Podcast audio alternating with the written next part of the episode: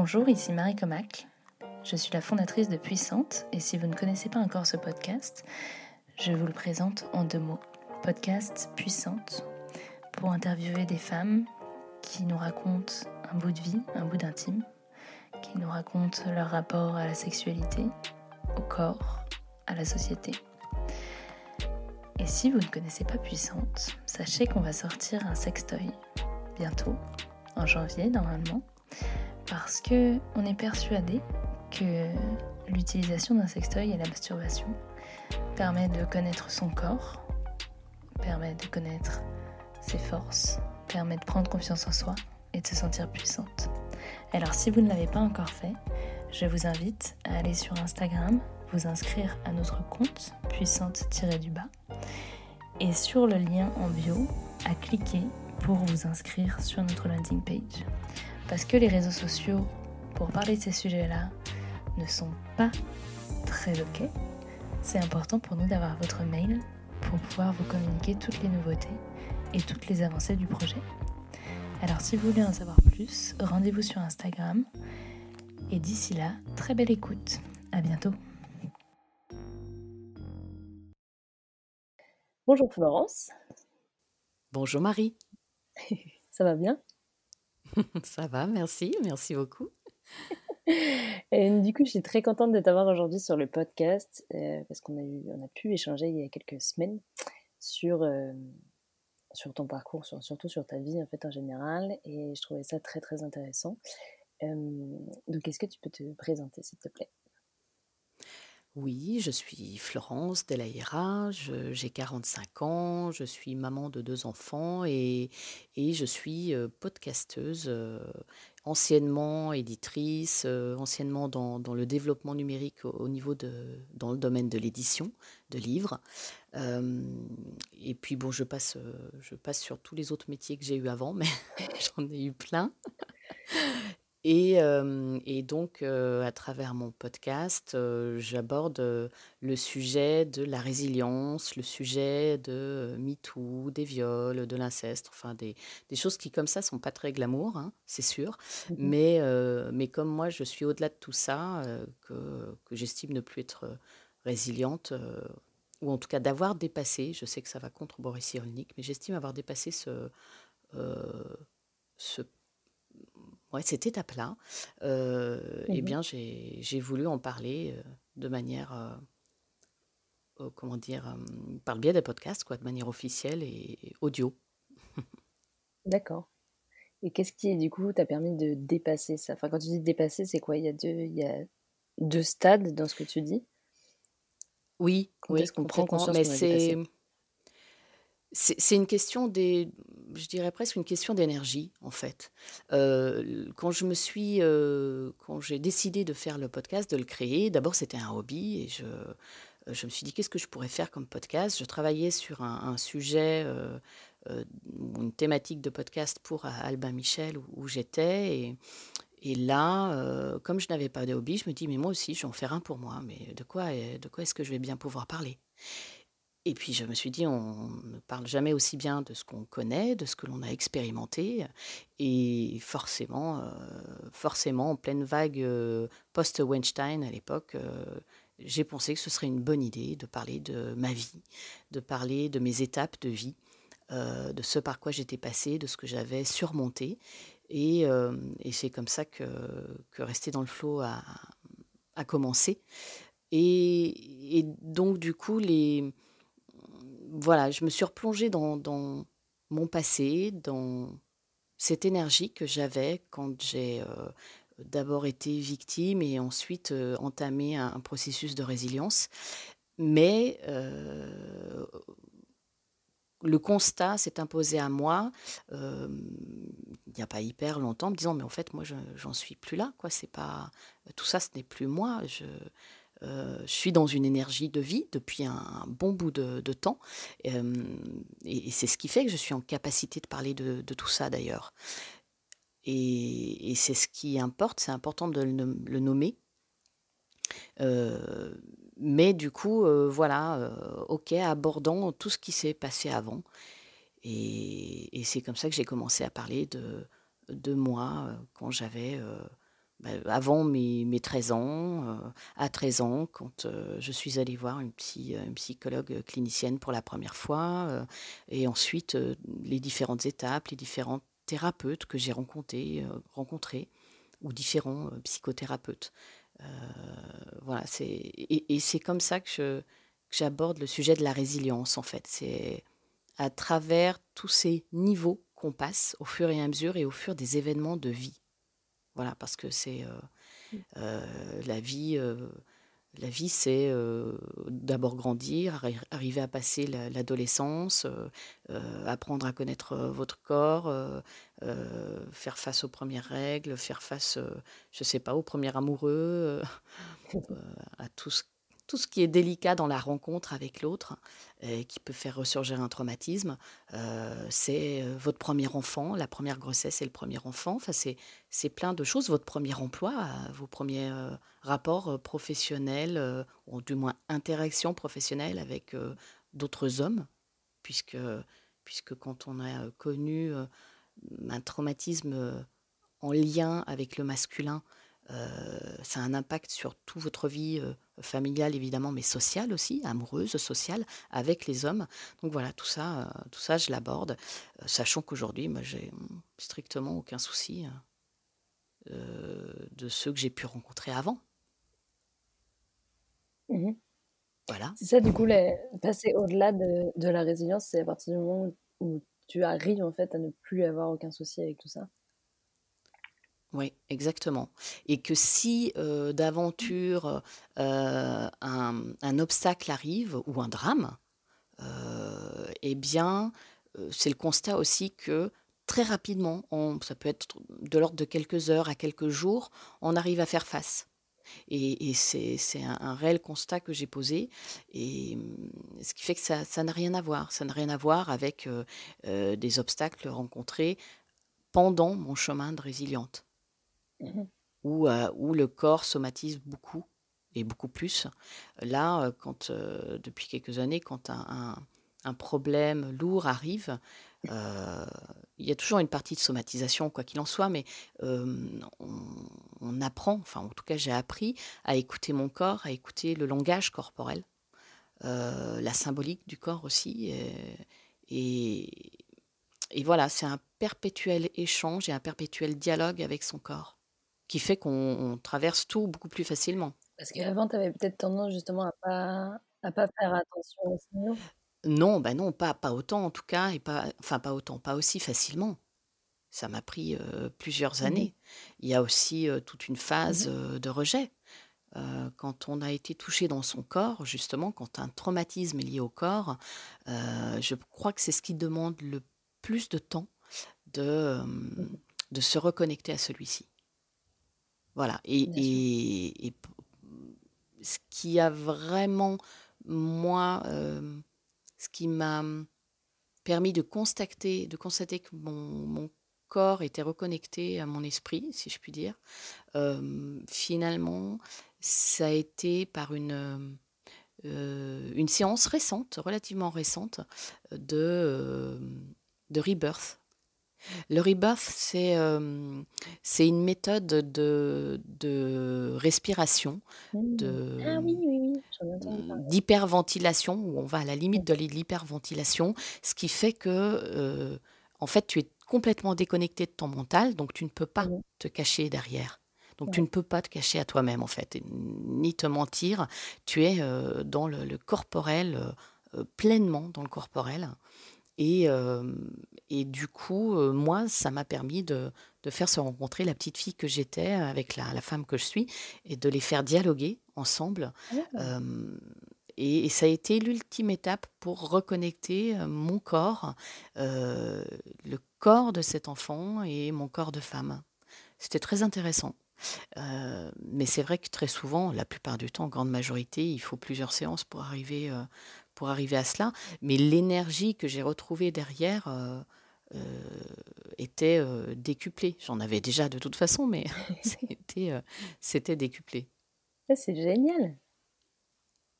Ouais, je, je, recommande vraiment. Alors par contre, c'est vrai que je, disons que je recommande à des personnes qui ont déjà entamer quand même une, thérapie sur le plan psychologique. Mmh voilà.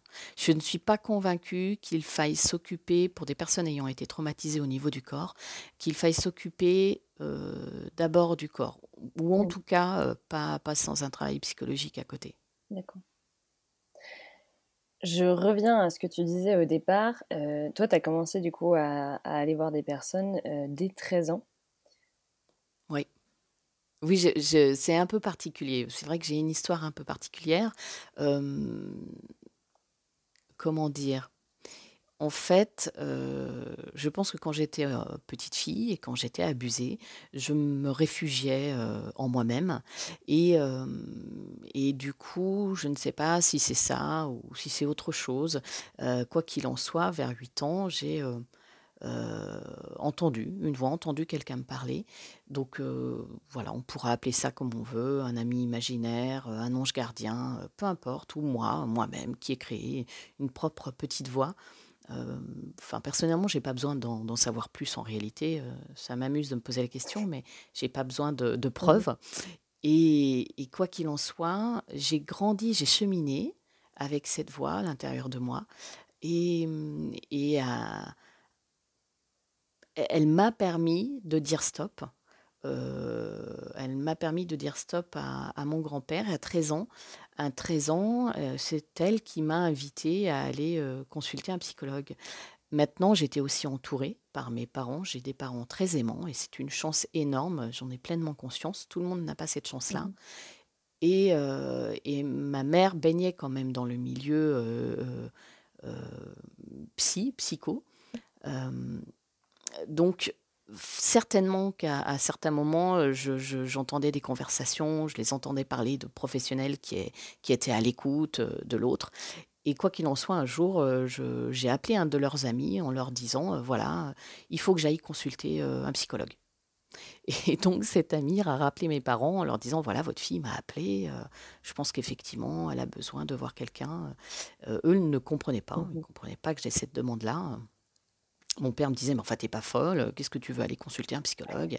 Et euh, je sais pas, on était en train de déjeuner à table, je lui ai dit, écoute, si j'ai besoin de parler, c'est qu'il y a une raison et c'est comme ça. Voilà, j'avais 13 ans. C'est dingue. et donc, j'ai commencé comme ça ma première thérapie. Euh, parce que mon ami imaginaire, que, je nomme Bernard, euh, me l'avait dit, m'avait dit, voilà, il faut que tu ailles consulter. Et, et du coup, ça a été ma première thérapie. Et tu as réussi directement à parler à la personne euh? Absolument pas. Pendant à peu près un an, j'y allais un mercredi euh, tous les 15 jours, ouais, donc ça devait être deux fois par mois. Euh, ça m'a surtout permis de, de, de ne plus être dans la fusion avec ma mère, mmh de ne plus être fusionnelle, de sortir de ses jupes, parce que à 13 ans, j'étais terrorisée dès que je n'avais pas ma mère à mes côtés. Et, là, il fallait que j'aille. Euh, on habitait un village euh, à une quinzaine de. Enfin, ils habitent d'ailleurs toujours ce village, à une quinzaine de kilomètres de Saint-Étienne. Et donc, il fallait que j'aille consulter euh, en ville. Et, donc, pour la première fois à 13 ans, à l'âge où les enfants qui habitent en ville voilà, vont tout seuls à leur collège, moi, je, je, ne savais même pas ce que c'était qu'un tram. ça me faisait très peur d'aller comme ça prendre le tram et le bus pour aller en ville. Et, et ça m'a déjà permis voilà, une certaine émancipation, ce qui était quand même très bien, à 13 ans, il était temps. Et, et aussi de, voilà, de me sentir plus autonome, plus rassurée. Par contre, à aucun moment, je n'ai dit à la psychologue ce que je subissais. En réalité, ce n'est jamais vraiment sorti. Ça m'a aidé sur plein d'autres choses, mais pas, pas celle-ci. Euh, et ce qui est drôle, c'est que quand j'ai entamé euh, mes études de psychologie, donc j'ai repris les études, je sais plus, je devais avoir 20, 25 euh, ans, j'ai recontacté cette psychologue et, voilà, en tant qu'étudiante, je lui ai demandé s'il était possible de voir mon dossier, de voir les fiches qu'elle tenait sur moi à l'époque et elle avait tout gardé. Elle me les a envoyées, je les ai lues, je les, lui ai retournées par la suite. bon, franchement, je me souviens plus trop de ce que j'ai lu et vu. Ça n'avait en réalité que très peu d'intérêt, mais voilà, c'était assez drôle de pouvoir faire, faire ça. Et, et, puis je voulais la remercier quand même pour le travail qu'elle avait fait, parce que ça m'avait servi quand même, mais ça, ça n'a été que la première étape. D'accord. Donc, c'est pas la psy que tu as dit pour la première fois ce qui t'était arrivé, c'est à qui?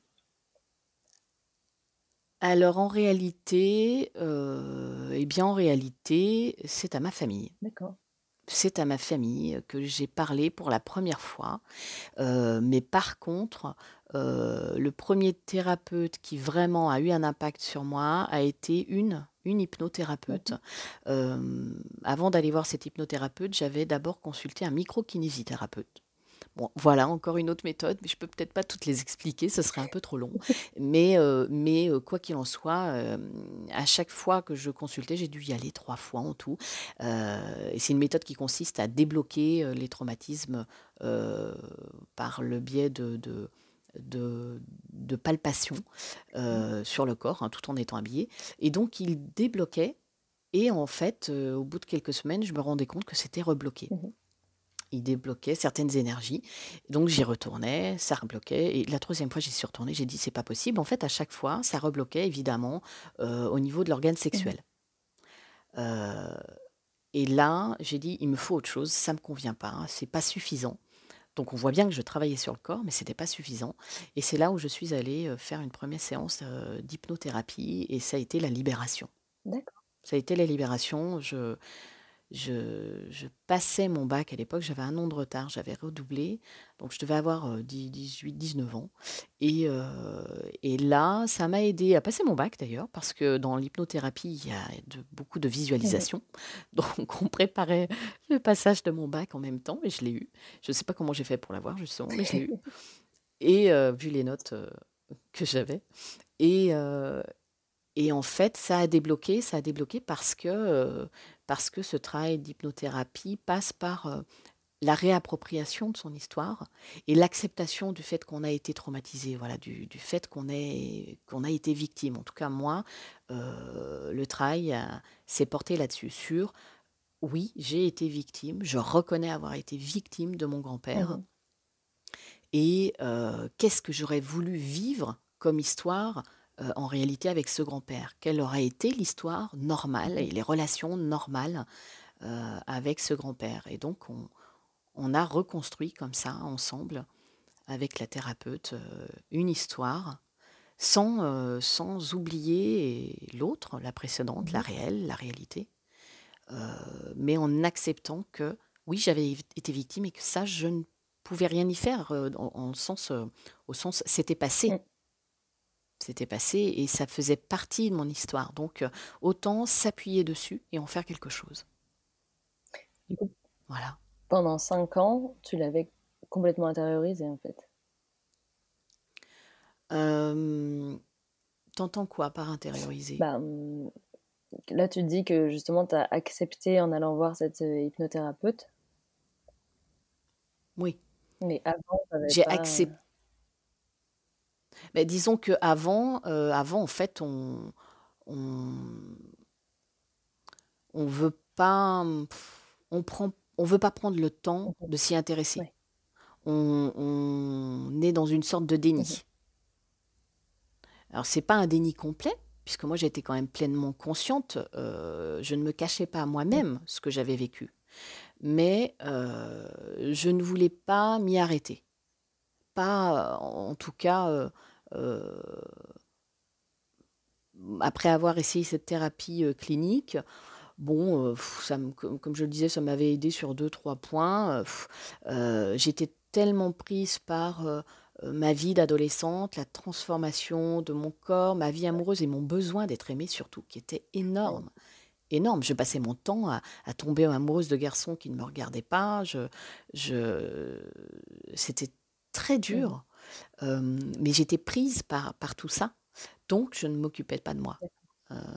voilà, jusqu'à ce que, effectivement, ma mère un jour me propose ce micro-kiné. Pourquoi? J'avoue que j'en ai pas le souvenir. Il faudrait que je me repenche sur la question. Je le ferai certainement pour, pour le travailler pour un futur mmh épisode. Mais là, en en parlant comme ça, je ne sais plus pourquoi. Mais certainement parce que j'avais dû me coincer quelque chose. Je somatisais. Voilà, mon corps somatisait d'une manière ou d'une mmh autre. Euh, et, voilà, donc pendant cinq ans, voilà, ça a été des souffrances, de la somatisation, euh, du déni, en partie. Euh, et l'hypnothérapie m'a sorti de, tout ça. mais parce que j'avais la volonté d'en sortir. Bien sûr. Donc, 18 ans, tu vas voir cette hypnothérapeute, tu passes ton bac, et c'est quoi la suite? Ouais.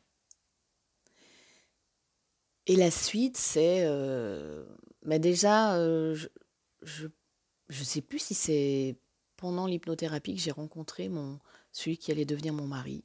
Je sais plus trop. Mais euh, la suite, c'est qu'il y avait. c'est vrai que j'ai oublié de dire qu'il y avait quand même le théâtre dans tout ah. ça, à côté.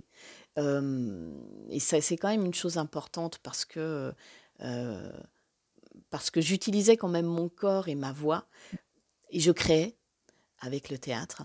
Et, et, donc, ça devait être plutôt à 19 ans, hein, je disais tout à l'heure, pas 18 mais 19. J'avais encore le théâtre, mais j'ai rencontré celui que j'allais épouser un jour. Et, donc, je me suis rendu compte qu'il y avait autre chose que le théâtre dans la vie, qu'il y avait aussi, enfin, l'amour, le vrai, l'amour de quelqu'un qui écoute l'autre.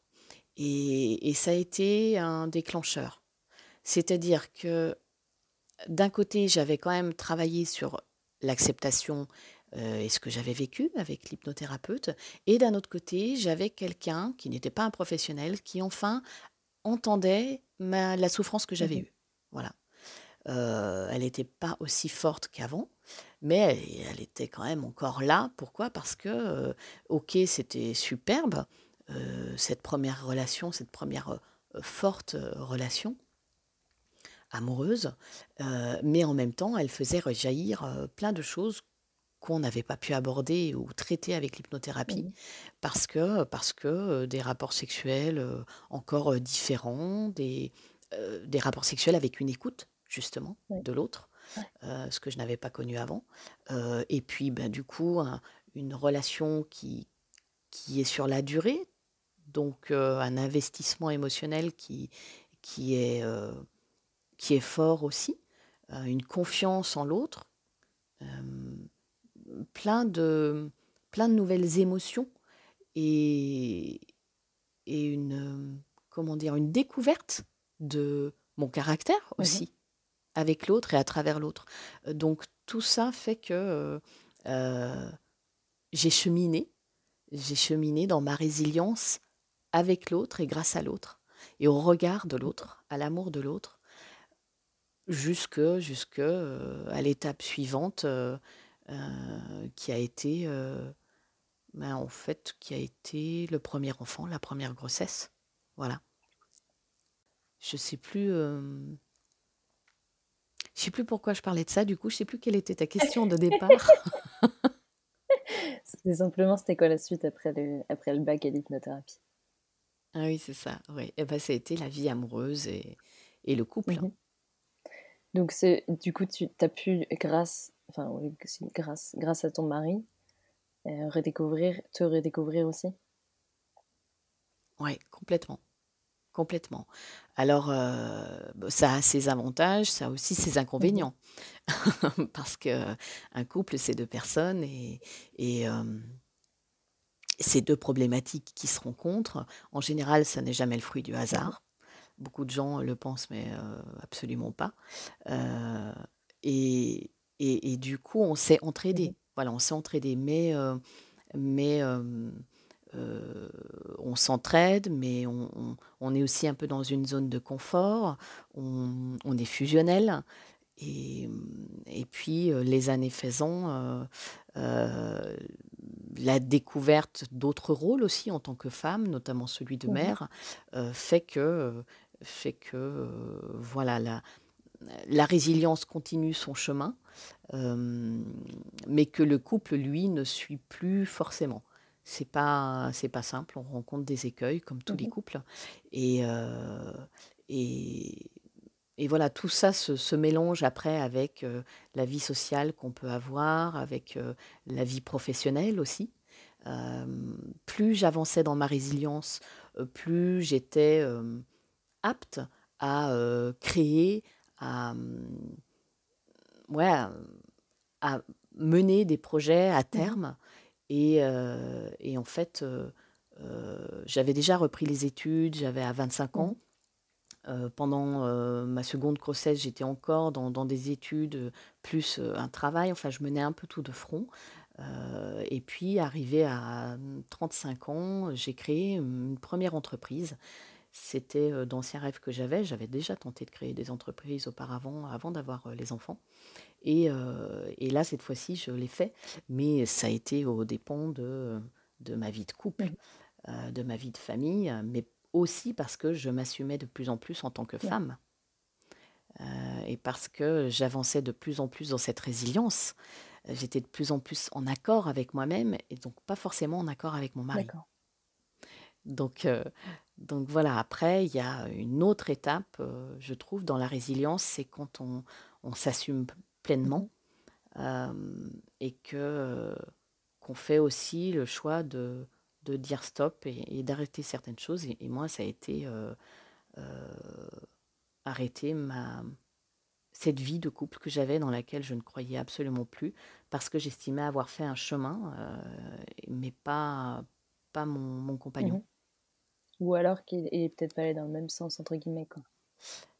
Voilà, quoi qu'il en soit, ça, ça devenait une, souffrance de plus en plus forte, de plus en plus sourde et de plus en plus mmh forte. Et, et, j'ai retrouvé à certains moments des, des sensations que, qu'on peut vivre, enfin qu'on vit d'ailleurs certainement quand on est en souffrance, quand, on est, quand un traumatisme est là, des, des, sensations morbides, quoi, des sensations de mmh mort. Ça, c'est quelque chose de très fort. Quand on a été abusé sexuellement, les, les, les moments les moments, comment dire, où on est down, où, vraiment on est six pieds sous terre, sont mmh mortifères. Et ça, c'est des choses que tout à l'heure, je parlais de la vie sexuelle ou même de notre corps qui se transforme, par exemple pendant la grossesse. eh bien, si je peux donner un exemple concret, corporellement, par exemple, ça peut passer par des, flashbacks qui, refont surface d'anciens traumatismes parce qu'on va vous toucher une partie de votre corps. Voilà, ben moi, par exemple, la poitrine était hypersensible. Mmh ça, ça passait évidemment dans les ébats sexuels. si on me touchait la poitrine, je pouvais avoir des flashbacks, donc c'est quelque chose qu'on qui, qui, ne pouvait pas faire mmh. avec moi. Et mmh, eh bien, une fois passé 35 ans, j'étais en capacité de, de ne plus du tout ressentir ces problèmes-là. Mais si ça allait mal par ailleurs dans ma vie, eh bien, d'un coup, mes problèmes de poitrine revenaient. D'accord. Alors que ça n'avait, ça n'avait strictement aucun, aucun rapport. Euh, alors maintenant, euh, ça n'existe vraiment plus. Hein. Je, fais ce que je veux avec ma poitrine. Euh, mais mais même quand ça va mal, je veux dire, j'ai pas de soucis. Mais, mais c'est très dur et très fort quand un toucher, d'un coup, vous propulse 30 ans en arrière, vous montre des images, des sensations dures et en l'occurrence, il faut dire le mot de viol, euh, alors que vous n'avez rien demandé, c'est juste pas possible. Et c'est la preuve que quelque chose dysfonctionne puissamment et il faut s'en occuper. Et bon, bah, en l'occurrence, ça c'est vraiment un petit exemple parmi d'autres, hein, mais en l'occurrence, euh, voilà, j'étais arrivée à un âge où, où je savais que ma vie ne me convenait plus et qu'il fallait que j'agisse si je ne voulais pas mourir, mmh psychologiquement mourir. et c'est quand même des signaux qui sont très très forts. Très forts. Complètement. Et par contre, j'ai vécu mon, ma séparation, qui était mon choix, hein, comme un second traumatisme. ça a été très très fort. Et je me suis mise à vivre, je dirais même pas de jour en jour, c'était d'heure en heure au départ. Donc je, je vivais le moment présent, c'était une sensation que je n'avais jamais connue mmh auparavant. je pouvais en parler lors de discussions avec des amis je, voilà, c'était un concept, mais c'était absconce. Enfin, en mmh. tout cas, ça restait vraiment abstrait. Et là, ce traumatisme-là m'a propulsé dans le, le, moment présent. Et c'est quelque chose que j'ai gardé en fait dans ma vie au quotidien. voilà, donc ça c'était à 38 ans. eh bien, je, je suis restée avec tout ça. Ça a été, c'est devenu une force incroyable. Et c'est ça d'ailleurs qui, qui, pour moi, a été le début du, d'un chemin au-delà de la résilience. Une énergie différente, une façon d'utiliser le moment présent pour dépasser les obstacles, pour dépasser les traumatismes, les épreuves de vie. Euh, je, n'avais pas encore connu ça euh, de cette manière-là auparavant. Et moi, ce, que ce qui en plus m'interpelle, c'est que, c'est que tu dis avoir retrouvé, que ces sensations pardon, étaient revenues. Et, et je pense qu'il y a des personnes qui auraient pu se dire bon, bah, il faut que je refasse une autre thérapie ou un autre, enfin, différemment mais qui serait resté quand même dans cette situation en essayant de l'améliorer ou tu vois. Et toi, d'un coup, tu t'es dit non, c'est pas possible, il faut que je le quitte quoi. Alors, c'est vrai que j'avais cette, ces cette fameuse voix. Ah voilà, ok. c'est, c'est vrai que ça, c'est quelque chose qui, parfois c'est là, parfois c'est pas là. C'est euh, là, bon, disons que là, depuis quelques années, c'est euh, redevenu très présent, mais parce que je mets un couvercle dessus. Euh, voilà, faut dire ce qui est. C'est pas que j'en ai peur, mais c'est que je, voilà, j'ai envie de, de, vivre sans entendre euh, mmh euh, d'informations sur le futur. Parce que c'est vrai que ce que je n'ai pas dit au début, euh, c'est ça. Si je devais, je parle de cette petite voix ange gardien, Bernard, peu importe, mais en faisant quelques recherches, il me semble que c'est quand même plus proche de la clairaudience qu'autre chose, voire de la clairvoyance, parce que des fois ça peut être des images. Mmh et, et, donc, ça me donne des indications sur le futur et, ça me dit quoi faire. parce que ça me dit, voilà où tu seras dans quelques temps. Et, c'est une, c'est une aide aussi. Ça ne veut pas dire qu'on ne souffre pas, mais parce que Dieu sait si j'ai souffert, mais à chaque fois que j'écoute, que j'écoute ces informations et cette voix, sincèrement, je me plante pas. D'accord. Voilà, d'ailleurs, c'est ce qui fait que je suis à Rennes aujourd'hui et puis à Paris. Mmh euh, je, vraiment, chaque jour, je me dis, mais mon Dieu, mais merci d'avoir retrouvé une maison. Je pense à tous mes amis qui sont en appartement ou dans des petits appartements à Paris. Sincèrement, c'est dur. Et, et moi, et moi, bien au mois de, au mois de mars ou avril, euh, on m'a dit que je ne serais plus à Paris. On m'a dit que, voilà, je ne savais pas que ce serait à Rennes, mais je savais qu'en septembre, je n'y serais plus. Je ne savais pas pourquoi. J'ai juste écouté, j'ai juste euh, informé après mon compagnon. Enfin, voilà. Et tout s'est fait, tout s'est enclenché, euh, tout, tout, complètement tout, à chaque fois en un claquement de doigts. Et, et donc, à l'époque, oui, c'était. je savais que si j'écoutais cette petite voix qui me disait Tu ne dois plus rester, oui, il y avait un côté mortifère aussi. C'était horrible de penser ça. Et, et en même temps, euh, j'étais arrivée au bout de quelque chose et il fallait que je l'écoute. Et je, je n'ai strictement aucun regret. Aucun, si ce n'est euh, effectivement la, la souffrance qu'on provoque euh, chez les autres. Ça, c'est évident. Mmh. C'est le, le plus long à accepter et le plus long à, à se pardonner. Mais mais voilà, c'était, c'est ce que je devais faire. Effectivement. Et je pense que beaucoup aussi, un, un des pièges quand on a été victime, c'est la victimisation. Mmh Et c'est un réflexe. Il est normal. il faut juste pouvoir le regarder en face. J'ai vécu un traumatisme cet été, familial. Et, et le réflexe, Aujourd'hui, voilà, ça dure quelques secondes, mais il est bien là. Il essaye à chaque fois de refaire surface. Euh, c'est euh, ah mais mais pourquoi moi? Mmh. Pourquoi euh, pourquoi cette chose-là? Pourquoi pour moi? Voilà, c'est et là il faut se dire stop. Non, stop. C'est c'est comme ça et qu'est-ce que je mets en mmh. place? Et je ne suis plus cette personne-là, je ne suis plus la victime que j'ai été. tout ça, je, suis au-delà, donc ok, dont acte. Qu'est-ce que je fais maintenant? Comment on, procède? Et hop, ça s'enclenche et c'est bon. Mais, mais beaucoup de personnes, malheureusement, retombent dans leur état de victime et se complaisent dedans. Ça peut paraître dur et abrupt, hein, ce que je dis, j'en ai pleinement conscience. je, pense qu'on ne peut l'entendre que quand on est déjà à un certain stade dans sa résilience. Mais c'est un vrai piège, cette victimisation et ce, cette façon dont on a de se lever dans notre souffrance. Mmh Parce que c'est quelque chose qu'on connaît.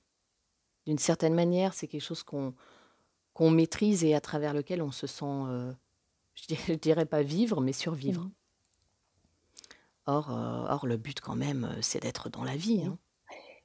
d'être en vie. Voilà, et non pas en survie. C'est pour ça que, au-delà de la résilience, c'est être simplement vivant. Voilà, poser un constat, mais être pleinement vivant. Donc, c'est pas la même mmh énergie. Mais je, je, suis pas là, c'est pas moi qui en parle le mieux en réalité, hein, c'est les autres. C'est les autres qui, qui, nous voient mmh. vivre. tu as quitté ton mari donc à, 35 ans, c'est ça? 38. Mmh, 38 ans. et ensuite, du coup, tu as monté une entreprise, c'est ça? Non, j'ai monté une entreprise à 35 ah ans. et puis à 38 ans, j'étais en train de la revendre. Et c'est à ce moment-là que j'ai... tout, s'est conjugué, quoi. Hein. C'est à ce moment-là que j'ai décidé de quitter mon mari. La vente n'était pas encore faite. J'étais en pourparlers d'avocat à avocat. Et je quitte mon mari. Et le lendemain, j'ai la réponse, ça faisait quand même plusieurs semaines que ça durait, j'ai la réponse comme quoi la vente allait se faire. Donc je l'ai quitté sans savoir de quoi j'allais mmh vivre. Parce que je, à l'époque, je ne me rémunérais pas encore. Tout, tout partait dans, l'entreprise. Et c'est comme ça qu'on dit je ne me rémunérais pas. Oui, je pense, J'ai eu un doute. Et tout partait dans l'entreprise et, pour la petite anecdote, c'était assez bizarre, mais symboliquement très fort. En fait, il y avait un trousseau de clés de la maison dans laquelle on habitait avec mon mari et mes enfants euh, que j'avais perdu, enfin qu'on ne retrouvait pas, euh, les clés de cette maison. Euh, je quitte mon mari, je vais chez mes parents qui habitent pas loin. Et donc je, quitte mon mari, il est informé hein, de cela, donc c'est très mmh. dur. J'arrive chez mes parents, il n'y a personne. Et sur la table de la cuisine, de leur cuisine, se trouve le trousseau de clés de la maison, le trousseau de clés perdu. Et là, je ne comprends pas, puisque strictement personne, personne n'était au courant de, ces clés perdues, euh, personne ne les avait posées sur la table. Enfin, vraiment, j'ai questionné tout le monde et personne ne comprenait. Et voilà, on ne sait pas du tout comment elles sont réapparues. Mais quoi qu'il en soit à l'époque, pour moi, je l'ai interprété comme euh, j'ai fait le bon choix. Euh, ce trousseau de clés, c'est voilà, tu, on te rend tes clés. Tu, tu peux partir ailleurs maintenant tu n'en as plus besoin, donc, on te les rend. C'était, ça peut paraître paradoxal, hein, mais, euh, mais vraiment, je l'ai pris comme ça. Et, pareil pour l'appel de, euh, de mon repreneur, euh, c'était assez incroyable que moi qui ai fait le saut de l'ange en, partant, eh bien, le lendemain, le lendemain, j'avais l'assurance que j'allais avoir un salaire à la fin du mois pour pouvoir vivre. Mais c'est d'ailleurs assez incroyable de faire le saut de l'ange avec deux enfants à charge et aucune, euh, aucun filet. Mais c'est l'instinct de, c'est l'instinct de vie. Oui, oui, C'est réellement ça. Dans ma tête, c'était euh, il faut que je parte, sinon je meurs. Et je, je, quand je dis cela, je ne parle absolument pas de violence conjugale. Hein. Euh, c'était une mort psychologique. Et, et voire même d'ailleurs, pour le coup, j'en étais à me dire je vais déclencher un cancer. Ah oui, je vais finir par avoir un cancer. Et, et j'avais tout pour être heureuse. Euh, personne n'a compris. On était le couple parfait, le couple idéal, depuis 20 ans. Donc personne n'a compris. Mais je ne demandais pas à ce que les gens comprennent. Hein. C'était, euh, c'était ma vie et j'avais besoin de rester en vie avant tout. Mais du coup, je trouve ça assez incroyable parce que finalement, euh, finalement, euh, à discuter comme ça, tu es vraiment complètement à l'écoute de ton corps et de, de tout, en fait. Et donc ta vie, elle se, elle se déroule, je vais pas dire facilement, mais si, as l'impression, enfin, j'ai l'impression de tout se met en route euh, comme sur des roulettes. Et... Non, mais c'est génial parce que enfin, je pense que beaucoup de personnes euh, aimeraient justement pouvoir faire ça, tu vois. S'écouter à ce point-là, entre guillemets. Mais oui, c'est vrai qu'il y a de ça. vu de l'extérieur, c'est ça. Enfin non, mais même vu de l'intérieur, je suis d'accord, c'est ça. Et en même temps, et en même temps, ça n'empêche pas de souffrir. Mmh et, c'est ça la clé. C'est ne pensez pas qu'une vie sans souffrance existe. C'est faux. C'est juste apprenez à, vivre ces souffrances et ces moments de souffrance. Mmh. Et, et vraiment, c'est ça la clé quand je parle de la petite voix, des informations que j'entends, parce que ça peut être pour moi, mais pour d'autres, hein, euh, voire même qu'on vienne me consulter pour ça. Et, et, c'est vrai que souvent je dis, mais je, je ne comprends pas, mais quel est l'intérêt? Quel est l'intérêt? Puisque même en sachant dans les grandes lignes ou même de manière précise ce que je vais vivre, euh, je passe sous silence le fait que, ben, quand même, souvent, je ne demande pas le savoir, mais bon, c'est pas grave. Euh, ça ne m'empêche pas de souffrir. Alors à quoi bon? Quel est l'intérêt? Et, c'est à force de me poser cette question que je me suis dit oui, mais euh, c'est juste évident. C'est on a besoin de ces souffrances. Elles nous construisent. Elles nous construisent et on peut s'appuyer dessus. Et c'est aussi elles qui nous font nous sentir en vie. Enfin, c'est le yin et le yang. C'est voilà, c'est pas la, philosophie qui manque à, ce sujet en fait. mais oui, c'est ça, c'est le blanc, le noir, le, si était tout le temps voilà. on ne s'en rendrait pas compte. C'est ça. Mais, mais du coup, plus, euh, plus j'accepte, plus je regarde mes peurs et mes souffrances en face, euh, mieux ça va. Enfin, plus simple, euh, plus simple est la mmh vie. Et c'est vrai que, bah, au demeurant, je la trouve bah, très simple, quoi. C'est c'est autant quand j'avais, quand j'étais enfant, ado, j'affrontais mes peurs et j'en avais une, une certaine fierté. J'étais seule. Mon adolescence, je me suis sentie très très seule, mais j'ai jamais fumé, j'ai jamais bu, j'ai jamais voilà, mmh. je n'ai pas vécu le dixième de ce que 98% des femmes abusées vivent. Mmh très sincèrement. Et ça ne s'explique pas que par mon environnement familial, celui de, mes parents. C'est faux. Surtout, surtout à l'époque où ils étaient dans le secret, enfin où ils n'étaient pas au mmh. courant. Non, ça s'explique aussi par bah, cette voix que j'avais et mon tempérament. Il y avait une volonté, j'ai toujours gardé, et que je garderai toujours, c'est une caractéristique, c'est la volonté d'affronter, de prendre le taureau par les mmh. cornes. Et, j'encourage tout le monde à travailler ça. Mmh Est-ce que. Euh, parce que tu disais du coup donc, que tu étais allé voir une hypnothérapeute à 18 ans, 19 euh, ans, et que dernièrement tu avais fait euh, le rebirth. Est-ce que aussi le fait justement que ta famille soit au courant, ça a été un soulagement Ou finalement pas tant que ça? Si, je pense que ça a été un soulagement. J'avais besoin de leur dire et d'ailleurs à l'époque, euh, j'ai dû leur dire, euh, c'est ça, à 18-19 ans, au moment où je me posais la question: «Est-ce que je vais porter plainte ou mmh pas?» je me revois faire des recherches à la bibliothèque universitaire et je n'étais pas encore à l'université donc donc c'était cette année-là, du bac et et avec ces recherches, je me suis dit: «Non, je ne porterai pas plainte, mais par contre, euh, je veux que mes parents soient au courant, je veux casser le mmh secret, je veux casser le cercle vicieux. et, euh, et si un jour je veux devenir mère, euh, il faut que les choses aient été dites. Voilà. Et, et là, j'ai informé mes parents. Là, j'ai... plus tard, ça a été plus tard, mais déjà la première étape, ça a été d'informer mes parents qui, au début, ont été dans un certain déni. C'est-à-dire que pour eux, par protection, hein, ce qui se comprend complètement, pour eux, j'avais vécu des attouchements. Alors évidemment, c'est grave. On va pas dire que des attouchements, ce n'est pas grave, mais ce n'était pas entendable que ce soit plus que des Mmh attouchements. C'est-à-dire une palpation par-dessus les habits, au niveau du sexe, ou voilà. que ça a été des viols, c'était pas entendable. Mmh. et pourtant, c'est ce que je leur ai dit. Ce qui fait que quelques années plus tard, je suis revenue à la charge. cette fois-ci, toujours avec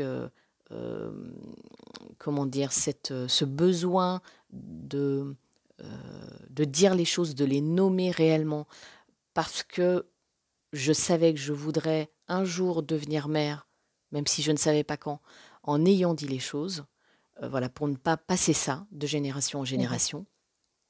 Et là, j'ai fait descendre, euh, enfin je dis descendre parce qu'il habite en haut du village et mes parents en bas, euh, j'ai fait venir mon grand-père chez mes parents pour qu'il avoue. C'est dingue. Voilà.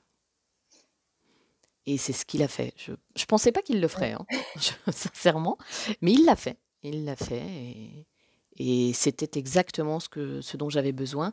Ça a été la, la plus forte étape après euh, l'hypnothérapie parce que euh, euh, moi, je ressentais le besoin, si il me le demandait, de donner mon pardon. Mmh Donc ça, c'est une démarche très intime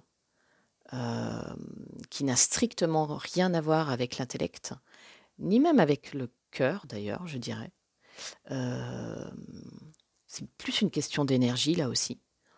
Et, et donc, effectivement, il a avoué et ensuite, il m'a demandé pardon. Sans que je ne dise rien, hein, évidemment. Je ne lui ai pas demandé de me demander mmh pardon. J'attendais juste de voir ce qu'il dirait. Et il l'a fait. Voilà. Mais le pardon, c'est une notion assez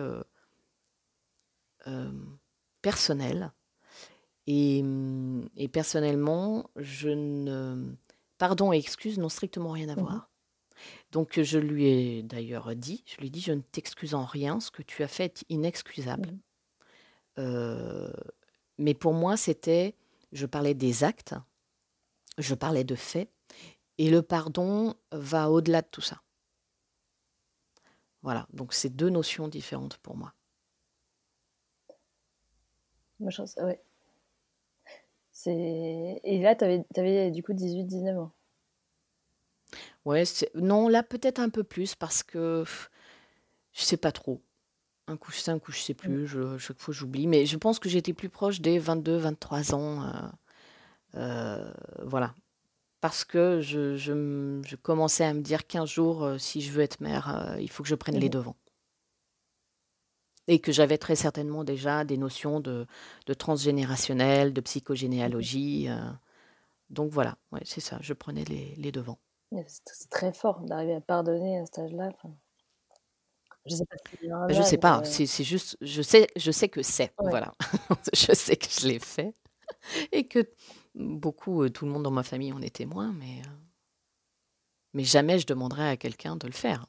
Jamais. Mmh. Ou enfin jamais je ne conseillerais, certainement pas. Ah oui?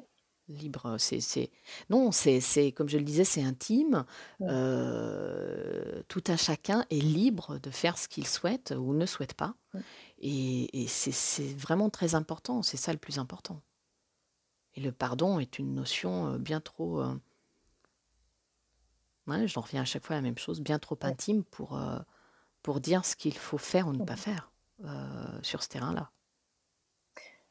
Mmh, j'avais une dernière question pourquoi Bernard comme nom de petite voix? Bonne question. Moi-même, je me la suis posée et c'est là où je me suis dit non, c'est pas moi qui l'invente. Euh, euh, un gamin qui invente un ami imaginaire, il prend pas Bernard comme prénom. Euh, même dans les années 80, c'est pas possible. Donc non. alors, si tu veux une anecdote complètement mmh barrée, j'en ai une depuis peu à laquelle je n'avais jamais pensé. Je ferai un épisode dessus, je pense. Mais je trouve ça drôle et, joli, en fait. Enfin, joli. En réalité, j'ai toujours été attirée, sans savoir pourquoi, par le Moyen Âge et une période assez précise, sous Saint-Louis notamment, qui touche à une région, une région précise de France, les cathares, et qui était des, une croyance religieuse, voilà, propre à cette région. Enfin, il y en avait un. Ça allait plus loin que cette région, mais cette région-là était très touchée. Et, et en fait, j'ai écrit un, roman dessus. Voilà, je, me suis amusée avec ça. Et, en fait, je pense que c'est plus que de l'imagination. Et libre à chacun de croire ou pas dans la réincarnation, dans plusieurs vies, peu importe, là aussi. Mais le fait est que lors d'une séance de PNL, je n'avais jamais fait de PNL de ma vie, je suis, avec la thérapeute, on a approché les différentes grandes émotions, voilà, ressenties dans la vie. Et lorsqu'on a abordé la notion de tristesse, je n'ai pas compris. Je n'ai pas compris pourquoi il y avait encore une forme de tristesse en moi je ne savais pas d'où elle sortait. Et par contre, j'ai été en capacité de dire qu'elle n'appartenait pas du tout à ma vie d'aujourd'hui, cette, cette vie qu'a Florence de la Et on est remonté. Et on est remonté avec la thérapeute plus loin. Donc on peut associer ça, je dirais, hein, encore une fois, je ne connaissais pas du tout, à comme l'écriture automatique. Voilà, eh bien c'est du même ordre, sauf que là c'est une parole. on est remonté au Moyen Âge. Et je lui ai dit que je m'appelais Roger Bernard, comte de Foix. Ah! enfin non, non, je ne lui ai pas dit ça, pardon. Je lui ai dit que je m'appelais Bernard. Uh-huh. Et en lui disant ça, j'avais, j'étais pleinement consciente d'être ici et maintenant, et en même temps mmh là-bas. Donc c'était très étrange. Et après coup, ça m'a fait beaucoup rire. Je lui dis que je m'appelle Bernard, je lui dis où est-ce que je me trouve, je raconte plein de choses. Je parle de ma femme, je parle que j'ai trahi ma femme, mon peuple, enfin bon. La séance se termine et elle me dit, écoutez, je... elle revient vers moi après coup par mail, elle me dit, écoutez, j'ai été quand même, ça m'a interpellée, j'ai voulu savoir s'il y avait eu un Bernard voilà, euh, j'avais donné une date aussi, 1250. Euh, euh, mmh tu vois, je ne l'ai plus en tête, mais bon, j'ai donné une date précise. Elle m'a dit, j'ai tapé la date, le prénom et Qatar. Et donc, elle est tombée sur Bernard, Roger Bernard, comte de Foix, sur la date précise, qui est celle de la mort de sa femme, et donc de ce qu'il a fait à son peuple, puisqu'il a signé euh, signé un, comment dire, je sais plus comment on nomme ça. En tout cas, il a, il a retourné sa veste, quoi, euh, euh, par rapport au catharisme. Voilà. Et c'était complètement hallucinant. Oh. Après coup, moi aussi, je suis allée voir ces pages-là. Et donc, j'ai, je m'étais plus ou moins inspirée de, choses quand il y a 20 ans, quand j'ai écrit mon roman, mais absolument pas de lui. Absolument pas de lui. J'ai, je me suis penchée sur un, autre personnage euh, euh, qui était un, pareil, un, un qui avait retourné sa veste et qui lui était devenu un, un inquisiteur euh, pour le coup. Et, et, là, à l'époque, je me souviens bien, j'avais commencé d'écrire, et puis à un moment donné, je devais être, en être à, à, la moitié ou aux deux tiers du roman, et je me dis quand même, je vais voir s'il n'y a pas un mec comme ça qui a mmh existé. Et, et effectivement, ouais, la seule différence, c'est qu'il n'était pas dans le sud de la France, il était plutôt dans le nord. mais c'était complètement dingue. Voilà, donc tout ça, j'ai fait un peu long, mais tout ça pour dire que, parce que ça me fait beaucoup rire, que Bernard vient peut-être de là. Mais ce qui est sûr, c'est que moi, non, j'estime ne pas avoir choisi du tout ce prénom, ça c'est sûr. J'ai rien contre les Bernards, hein, mais je ne trouve pas très glamour ce prénom. C'est vrai que c'est pas le plus glamour, ouais. Voilà, donc c'est ça. Je sais que je paraîtrais peut-être un peu barrée euh, pour, pour certaines personnes, mais c'est pas grave. Je, je l'assume et, et c'est avec plaisir d'ailleurs. Parfait. Je ne sais pas si tu voulais euh, rajouter une dernière chose ou si des personnes veulent te contacter, comment est-ce qu'elles peuvent faire euh, Dis-nous tout. Oui, alors pour me contacter, c'est simple. Il suffit d'aller sur mon site web rester dans le flow.me mmh et, et là, il y a le formulaire de contact. sinon, c'est. bah là, mais j'ai plus l'adresse en tête en fait. J'ai plus mon mail en tête. Non, mais ils iront sur le site. Voilà. Et puis, tu as un compte Instagram aussi. Et j'ai un compte Instagram, Rester dans le flot. bien. Merci beaucoup. Bah, je t'en prie, c'était un plaisir pour moi aussi. Merci beaucoup pour cette écoute. J'espère que ça vous a plu et si c'est le cas, je vous invite à mettre la note de 5 sur 5 sur Apple Podcast pour diffuser le podcast au plus grand nombre. À la semaine prochaine.